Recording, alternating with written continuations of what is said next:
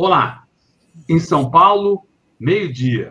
Está no ar mais uma edição do programa Redemoinho, hoje tratando dos assuntos de poder e mídia.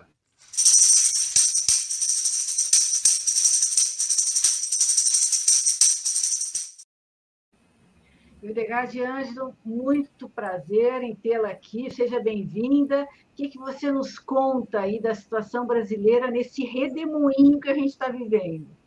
Olha, Eleonora, eu hoje vim aqui até disposta a jogar minha toalha, pendurar minha chuteira, porque eu estou exausta. Eu estou exausta nessa lida que vem desde lá atrás, o, o mentirão, percebendo, sentindo esse monstro se criar, esse monstro no Brasil, essa, esse cenário monstruoso, e que realmente se é, materializou e nós hoje estamos vivendo uma distopia. O Brasil é uma distopia. E numa terra onde todos agem como loucos, a lei que vale é a dos loucos. Então, mas eh, não dá. Se você tem esse apego ao seu país, se você tem a necessidade da democracia, da liberdade, você não abandona. Você não abandona a luta, por mais que lhe custe. Eu me pergunto, por que é que, em vez de ficar nas provocações, Bolsonaro não parte logo para uma tacada radical? Tipo assim, nomear o Daniel Silveira ministro da Justiça. Pronto. Não é isso que ele quer? Promover o desequilíbrio. Olha, olha a, a boa sugestão, Bolsonaro. Que qualificações para isso o Daniel não tem, o que já é um ponto a favor. Muito menos tem as qualificações para ser deputado, ele é, para ser vice-presidente da Comissão de Segurança Pública, e ele é, ser membro da principal comissão da Câmara, a de Constituição e Justiça, que analisa as leis e normas, se são compatíveis com a Constituição ou não, e ele é.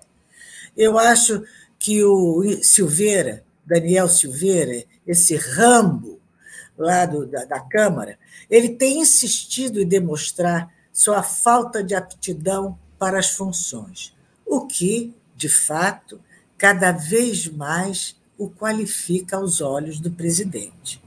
Trata-se de um beócio, um bronco graduado, um tapado, um lacrado, um blindado contra qualquer tipo de conhecimento. Enfim, um homem com todos os predicados para ocupar o Ministério da Justiça de Bolsonaro, e que seria a coroação desse teatro de absurdo que vem sendo encenado no país desde o golpe de 2016, num contexto em que a verdade não existe, insiste em não existir, e a mentira está cada vez mais fortalecida. Então, a única alternativa para sobrevivência mental, psicológica de nós todos é capitular ou a abstração. Hoje vamos, então, fazer esse exercício de abstração. Como argumentar com lógica, debater, contestar, quando que está em pauta é um roteiro de ficção numa realidade alternativa, contexto de pós-verdade. Nós também temos como recurso para manter a sanidade mental nesse ambiente desestabilizador, disruptivo, válvulas de escape, como as digressões, as fantasias, né?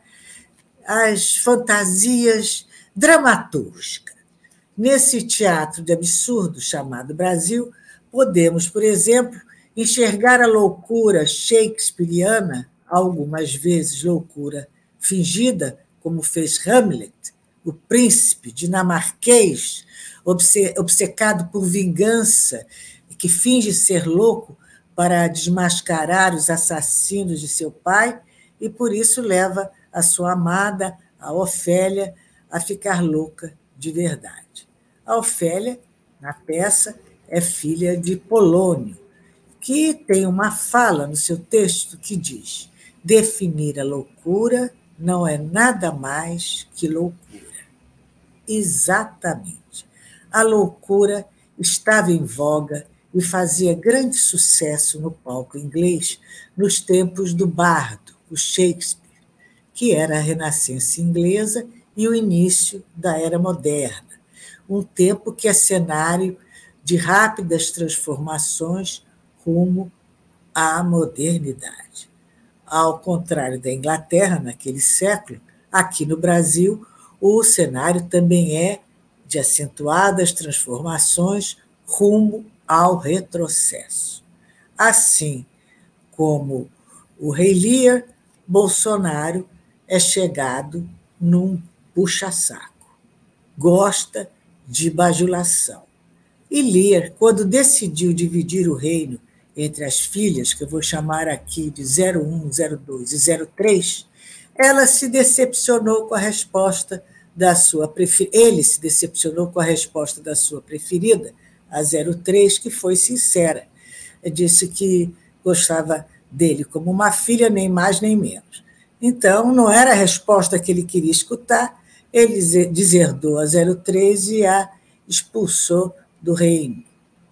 Acostumado a ser bajulado pelos súditos, assim como o nosso aqui é lisonjeado no cercadinho, ele prefere as palavras de falsidade e de interesse. Por isso, estamos aqui esperando ver o que acontecerá no Planalto se a vida de fato imitar a arte. O Zé 03 brasileiro está bem enrolado agora nas revelações de sua atuação direta, a sua presença deixada com digitais indeleves o próprio número de seu celular na máquina de fake news engendrada em 2018 para eleger Bolsonaro.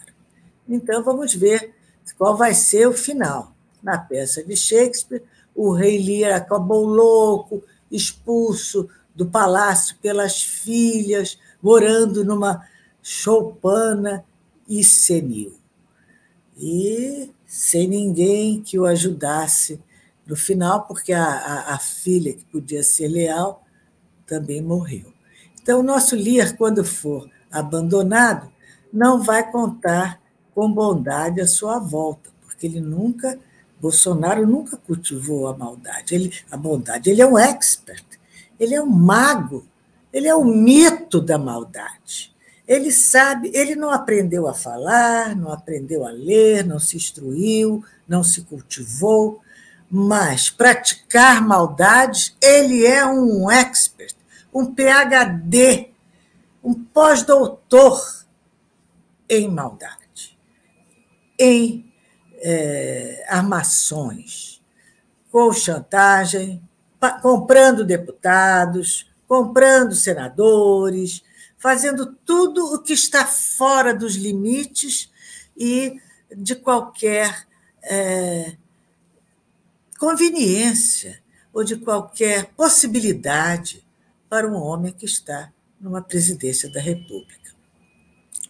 Voltando às peças do escritor inglês, aqui o, o roteirista não se chama bardo, é, chama-se bolso e uma das características da loucura, segundo Erasmo de Rotterdam, é falar tudo que vem à boca, independente de suas consequências. Quem é? Quem é essa pessoa que vocês conhecem que fala tudo que lhe vem à boca? Ele não? Ele sim, é ele. É o louco do Erasmo, que fala tudo que bem entende. Em Macbeth, de Shakespeare, a trinca que aconselha o general Macbeth, que quer dar um golpe e ficar com o trono todinho para ele, sua lady, não é uma trinca de filhos, é de bruxas. Elas dizem ao general que o destino dele é governar a Inglaterra. Bruxas combinam melhor com a trinca brasileira de conselheiros de Bolsonaro. Dominado pela cobiça, o general é levado a atos de loucura, a ponto de assassinar o soberano com grande é, participação de sua lady, Lady Macbeth, a sua esposa, que não fala em línguas, mas é bem linguaruda e encheu a cabeça do marido para cometer o assassinato. E não satisfeito em ter o trono, o general inicia uma série de perseguições e mortes, vendo inimigos em toda parte. Isso também lembra ele não. Macbeth é o retrato da loucura que acomete a todos que nunca se satisfazem com o que possuem. É a loucura da cobiça desenfreada. Nós, no Brasil, estamos vivendo um roteiro shakespeariano num contexto miliciano, com personagens milicianos, com objetivos milicianos, sem nobreza, sem beleza, só com párias e bárbaros. Toda a obra de Shakespeare põe em relevo o instinto vil e inato da natureza humana, o qual se revela onde surge a oportunidade para isso. A oportunidade se apresentou para Bolsonaro, sua corja, seu séquito, seu exército particular, seu cercadinho. E a minha mensagem de hoje é cultivar o espírito para não enlouquecer também, como Ofélia, como Rei Lia, como Macbeth. Vamos cultivar nossos espíritos, nossa cabeça, para não enlouquecer e manter a luta. Boa tarde. Ah, muito legal. Vamos ler Shakespeare para manter a sanidade. Vamos ter. Tá é. bom? Tá bom, ah, muito obrigada. Ouvimos aqui, então, a jornalista Hildegard Angel nessa edição do Redemoinho, que é um programa que a gente transmite de segunda a sexta, sempre ao meio-dia. Hildegard Angel está conosco sempre às quintas-feiras, tratando de poder em mídia. Amanhã, nosso assunto é economia com o professor William Nozak. Muito obrigado, Hildegard Angel, muito obrigado a todos vocês que nos acompanharam nessa, nesse horário aqui do meio-dia, que vão ficar com a gente pela internet afora. Grande abraço, boa tarde. Tchau, pessoal. Boa tarde. Tchau.